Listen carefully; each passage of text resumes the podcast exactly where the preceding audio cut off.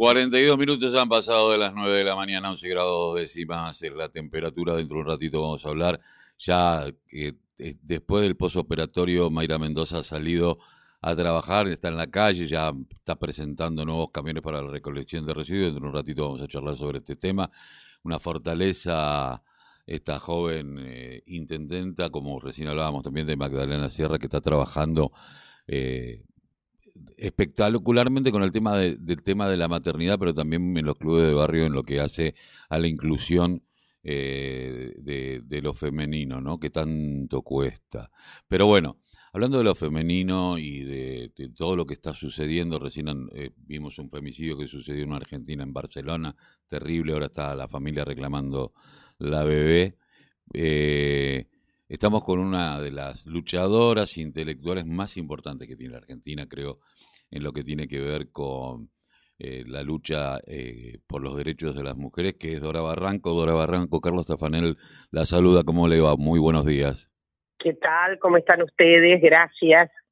Eh, no, gracias a usted, porque sé que, bueno, está ocupada, pero bueno, Tal vez no convoca estos eh, machos fascistas que tenemos en Argentina y sus decires, eh, eh, pero me parece que es algo más profundo, ¿no? ¿no? No es solamente un desbocado, dos, tres, cuatro, que los hay y siempre los hubo, sino que me parece que esto tiene una profundidad mucho mayor que tiene que ver con que muchos hombres no tenemos miedo de, de decir lo que pensamos y lo que sentimos siempre y entonces también dejamos pasar y no le ponemos el límite al otro hombre, ¿no? Entre Ay, qué, qué bueno escuchar eso, ¿eh? ¿eh? Qué bueno escuchar de un varón esta este pronunciamiento, de eso se trata.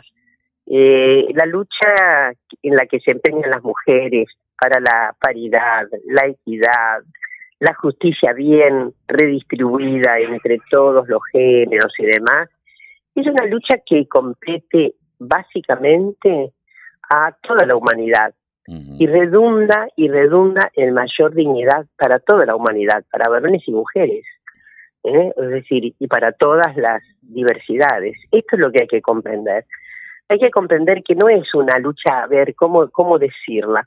De posicionamiento arbitrario, posicionamiento arbitrario. ¿Qué quieren? Bueno, nada, esto, eh, en mi expresión de este momento, quiere decir que estamos frente a la necesidad de vidas mucho, de llevar adelante proyectos vitales que un gran filósofo, ¿eh?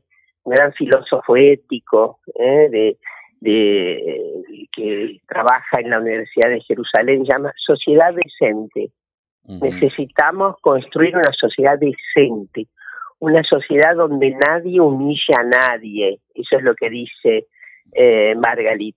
Eh, una sociedad en la que haya evidentemente iguales oportunidades, en que estos términos sexo genéricos no pueden significar magnitudes jerarquizadas. De eso se trata. Y además, es, eh, por eso me gustó mucho, Carlos, oír esto, porque ese es el empeño en el que deberían estar muchísimos más varones. Yo estoy segura, estoy segura de que hay mucho varón deconstruido o en vías de, ¿eh? que interroga profundamente la insensatez de la jerarquía esta, porque es una insensatez. Esto es un invento de no hace tantos años. Yo vivo dando clases sobre este, y sobre todo vivo dando capacitaciones sobre la ley Micaela. Y siempre, y siempre me empeño en decir algo. Piensen ustedes que nuestra condición humana, Homo sapiens sapiens, es de alrededor de 30, 40 mil años. La condición Homo sapiens no, es 300, 350 mil años. Ahora, esto que somos hoy como especie en esta en este grado de completud que sigue en evolución aunque algunos involucionan claro pero eh, algunos van para atrás exactamente. Algunos van a lo, hasta lo prehominidio entonces yo lo que quiero decir es que el patriarcado tiene siete mil años es un invento muy grosero no este, que significó que había una subalternancia de los cuerpos femeninos y los cuerpos femeninos están al servicio de la magnitud de los cuerpos masculinos. Eso es tan insensato y además ha significado pérdidas reales en lo que significaría no solamente pérdidas reales respecto de mutilaciones, hostigamientos, cercenamientos, sino también estoy pensando en el producido, en la contribución reconocida, cultural, social, científica, etcétera, etcétera. En fin, entonces eh, de esto se trata. Se trata de una, de una, finalmente, de un empeño en el que sí las mujeres llevan desde ya, porque son las afectadas, pero en que los varones tienen un papel muy importante de reconstrucción. Eh, eh, Dora, voy a tomar la licencia de... El otro día la escuchaba con Rubinska y que me mm. pareció maravilloso tener ahí cuatro generaciones de mujeres charlando. Ah, sí, eran muy jóvenes las, las, las otras dos chicas. Y, y yo eh, me, me, preguntaba a mí mismo, me, me hacía sentir o, recordar situaciones. Yo tengo 58 años y he pasado por, eh, por toda la... Eh, por todo lo que tuvo que ver con el patriarcado, el machismo, sobre todo en la dictadura. Y yo me he encontrado muchísimas veces en situaciones en las cuales defender una situación de una mujer, defender algo, eh, me costaba eh, el apartamiento, y no solamente el apartamiento, sino la agresividad con la que eh, nos expresamos a veces los varones frente a otro varón que no va dentro de los cánones. Y lo volví a sentir hace poco en un grupo de padres sobre esto que sucedió eh, con, con Flor Peña, en donde hacía muchos chistes y me dije, y en un momento terminé diciendo, me parece que no podemos hacer chistes sobre algo que es tan profundo. Y cuando lo dije, eh, volví a sentir lo mismo que sentía, yo jugué rugby durante muchísimos años, y me, lo que me separó del rugby fue justamente esto de la manada. Eh, tal vez por haber tenido una madre y tres hermanas y ser único hijo varón y tener una mirada muy encima una madre militante feminista pero eh, que ah. en algún momento eh, a, los varones nos cuesta esa carga porque yo lo mm. sentí en algún Ahora, yo, la agresión estaba pensando los sí esa agresión ahora lo que me pregunto y este yo te voy a tutear y te pregunto en esa, en esa composición de padres debe haber padre de hijas, ¿no? Eh, ni las hijas, ni por sus hijas están, este, descomponen un poco el criterio brutal, ni por eso. Pero menos mal que esas hijas ya los van a poner en vereda. Yo, menos mal que esas chicas que ya cargan bandera, porque basta ver el tipo de preguntas este, que hacen les adolescentes hoy día, niñes, ¿eh? Mm. Niñes. Eh, eh, bueno, estamos en una gran época de cambio y estoy seguro que lo que no pueden los varones adultos podrán sus hijos ¿eh? y sus hijas. Eso, es cierto, yo tengo un hijo de 15 años que a nosotros nos costaba mucho comprender la amistad entre el hombre y la mujer, siempre tenía que haber una connotación sexual. Eh, porque nos habían educado de esa manera, la sociedad te educa de esa manera, esta sociedad patriarcal y machista, y en un momento me dijo, vos sos pues, del paleolítico, me dijo, porque yo tengo un montón de eh, entonces, eh, digo, porque también tengo cargo, es como, como el liberalismo, ¿no? Dice, bueno, no, no soy liberal, todos hemos sido transversalmente cruzados por el liberalismo, por el patriarcado, por un montón de cuestiones, y nos tenemos que repreguntar constantemente y, y yo digo, y volver a sentir este resentir algunas cosas que uno quería tenerlas en el pasado y que vuelven. A mí me pasó en particular con esto y que hasta me puso, yo hoy a la noche tengo una comida con, con, esta gente y decir voy, no voy, me voy del grupo, no me voy del grupo, no, discuto. Yo, diría... No, pero que yo creo que a muchos le debe pasar eso. Sí, claro. Y, deben pensar, o el dejar ah. pasar. A mí ya me cuesta dejar pasar. Sí, no, por supuesto. No, hay que invitar a que con una cierta armonía inicial, ¿eh? este, siempre, por supuesto que hay gente que eh, no vale la pena, ¿no? No vale la pena gastar, como decían antes, pólvora en chimango, ¿no? Pero resulta que a veces sí vale la pena. Eh, a veces vale la pena decir, bueno, pero esto es, es una barbaridad. Primero que, este, primero la injuria, la injuria brutal. la injuria, la mentira, la porque ah, bueno, porque eso es un poco lo que dice en mi nota, ¿no? Bueno, el desprecio es a dos a dos a dos este a dos eh, eh, doble lazo no porque por un lado se injuria a las mujeres todas porque estaban en condición de proveedoras sexuales algo así se dijo esta pequeña manada eh, y la otra un desprecio brutal por las que hacen oficio sexual este porque ahí estaban las dos cosas no pero en fin lo que hay que yo creo que hay que promover de todas maneras estas eh, discusiones. Eh, en el sentido, yo digo que hay que buscar una treta, hay que buscar la ocasión, hay que buscar el, el momento, ¿no? La, siempre decimos que la, eh, es tan estratégico como que la batalla, como, las, como hacemos, elegimos el lugar y la hora de la batalla y etcétera, etcétera, ¿no? Que a una le ha, le ha pasado tantas veces, ¿no?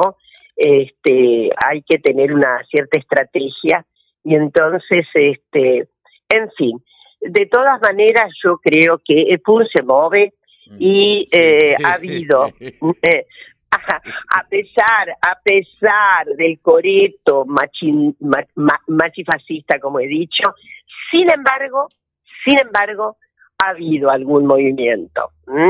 Eh, ha habido algún movimiento. por supuesto que el investimiento o la inversión ¿eh? de este dispositivo, de esta maniobra, de esta opereta, tiene que ver con limar, limar la gobernanza, limar al presidente, limarlo, ¿no? Entonces, eh, porque en realidad también hay una utilización abyecta, eh, falaz, este, injuriosa pero que no nos olvidemos que el tiro por elevación es mostrar a un presidente que además esto es en realidad, por eso lo que lo, lo, la lectura última también, ¿no? Eh, eh, Dora, eh, usted recién planteaba per se mueve, que aquello que dijo, está bien, yo firmo que no se mueve, pero se mueve igual, pero Fernando Iglesias, vamos a poner el nombre y apellido porque tiene nombre y apellido. Eh, eh, ¿qué, pensamiento tiene y si puede seguir representándonos en un congreso? Porque un congreso. Bueno, yo yo creo que hay ahí. No, yo no quiero configurar nombres porque siempre es una situación. Si fuera solo, pero es ahí como como sabemos bien es una manada este muy crápula. Mm. Entonces, yo lo que siento es que, bueno, ahí tiene que haber, no creo no creo la verdad que progrese la acción que se está haciendo, que ayer me llegó la, la digamos, el, el facsímil del pedido de sanción grave para este individuo, ¿no? Pero lo que pasa es que, bueno, ahí está en la lista, si, si hay una eh, decisión de la oposición de mantenerlo en la lista, bueno, ahí, ahí te quedas. Este, eh, esto es... Eh, es así, pero yo diría que no es, eh, eh, hay ha, habido mucha representación abyecta, ¿no?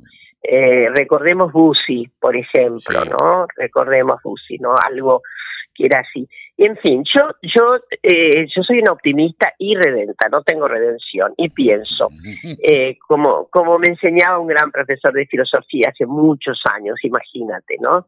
este, y siempre lo recuerdo, sobre todo en estos momentos así de crucialidad, de, de, de, de avisorar que hay una cierta imposibilidad de que haya una solución realmente radical contra este tipo de configuraciones masculinas.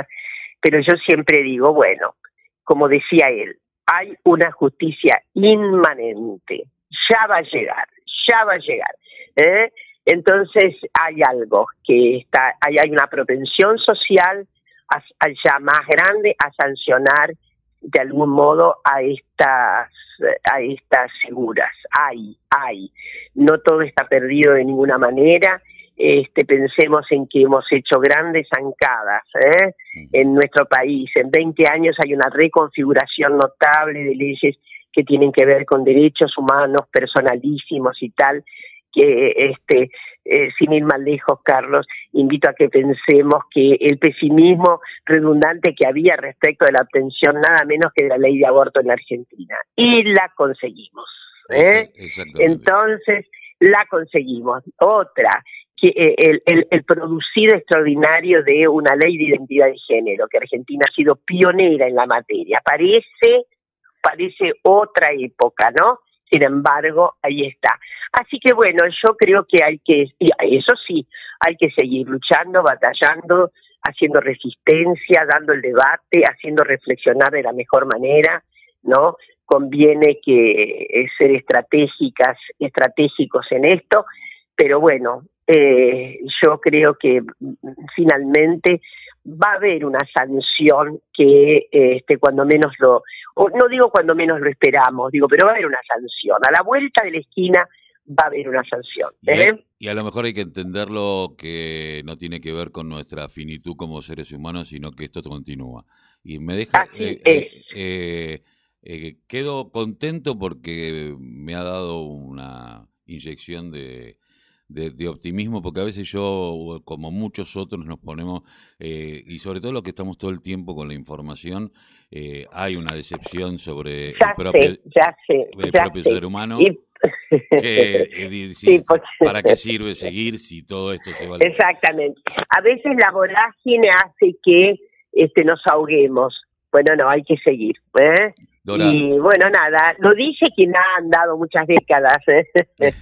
y bueno, bueno, un abrazo grande. Gigantesco. ¿eh? Muchísimas gracias por habernos atendido. No, gracias a ustedes, a vos, por estas, por, las posiciones que, que tienes y seguramente por las posiciones que tiene el elenco que te acompaña en la comunicación. ¿eh? Seguramente. Muchísimas gracias. Gracias. ¿eh? Bueno, la intelectual, la grande, una maestra, eh, Dora Barrancos, una feminista, pero que, que e, esta, esta magnitud, ¿no? Cuando dijo Per se move, eh, Galileo Galilei dijo que la Tierra se movía y la Inquisición lo torturó tanto que tuvo que firmar que no se movía. Y cuando terminó de firmar que no se movía, lo miró al cura y dijo, Per se mueve, como diciendo, yo puedo firmar lo que vos quieras, pero las cosas suceden igual. Eh, y esto es un poco, ¿no? Necesitar eh, mirar desde otro lugar. Y lo, me encantó lo del momento y el lugar, porque eso me hizo acordar a Sun Tzu y el arte de la guerra, que decía que había que elegir el terreno y que no todas las derrotas eran derrotas, ¿no? Eh, me pareció maravilloso. Hablar con ella es, una maestra de vida maravillosa. 10 de la mañana, 11 grados décima. Nosotros nos vamos a la música.